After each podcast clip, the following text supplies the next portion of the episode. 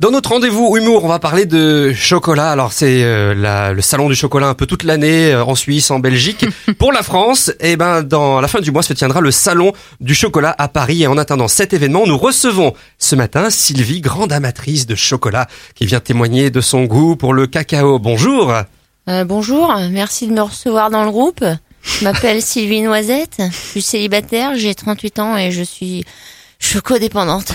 Bonjour Sylvie. Bon, depuis combien de temps êtes-vous choco-dépendante? Alors, euh, j'ai 38 ans, donc ça fait euh, 38 ans. En effet, ça a commencé tôt? Ouais, avec la poudre euh, directement dans le biberon. Après, ça a été le petit carreau du soir, euh, de chocolat évidemment, un puis deux, et je suis rapidement passée au bar, puis aux plaquettes entières.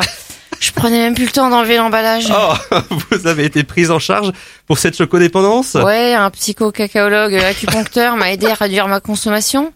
Je lui ai dit, docteur, je vous donne carte noire, carte blanche.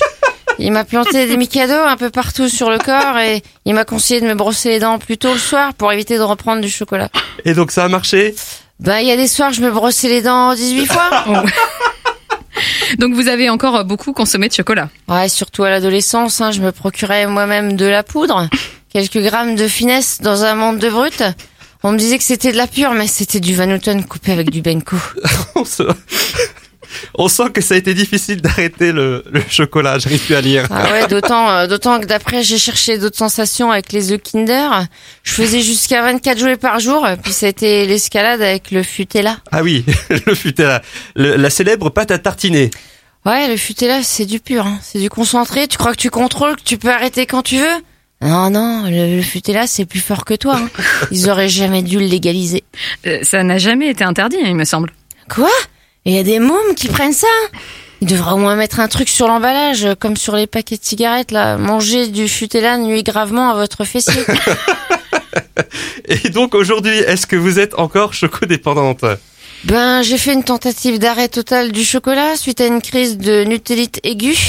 Faut dire que je mangeais le Futella à la petite cuillère. hein. Ensuite à la, à la grosse cuillère. Heureusement que la louche rentrait pas. J'ai eu des hallucinations. Je voyais les gens en forme de lapin de Pâques dans la rue qui sautaient comme ça. J'ai pris un taxi et là j'ai vu de mes yeux vus les frangins M&M's. Du coup j'ai mordu le mollet de la dame à côté de moi. Bon, elle a pas porté plainte, hein, mais ça m'a fait comme un déclic. J'ai arrêté du jour au lendemain. J'ai plus mis un pied au rayon chocolat de mon supermarché et j'ai attaqué les sociétés Kinder, Lint et Côte d'Or pour harcèlement moral. Depuis, je suis clean. Eh ben, on vous sent prête euh, à croquer la vie. Hein. Enfin, c'est peut-être pas l'expression euh, la mieux choisie, désolée. Ah non, pas de problème. Hein. J'ai mis deux patchs After Eight avant de venir. Merci beaucoup Sylvie Noisette pour ce témoignage très prenant. Merci à vous. Merci, vous voulez retrouver ce rendez-vous en replay? Eh bien, n'hésitez pas à aller sur le site farfm.com. Et euh, merci à Sandrine Richen que vous retrouvez toutes les semaines avec un nouveau personnage.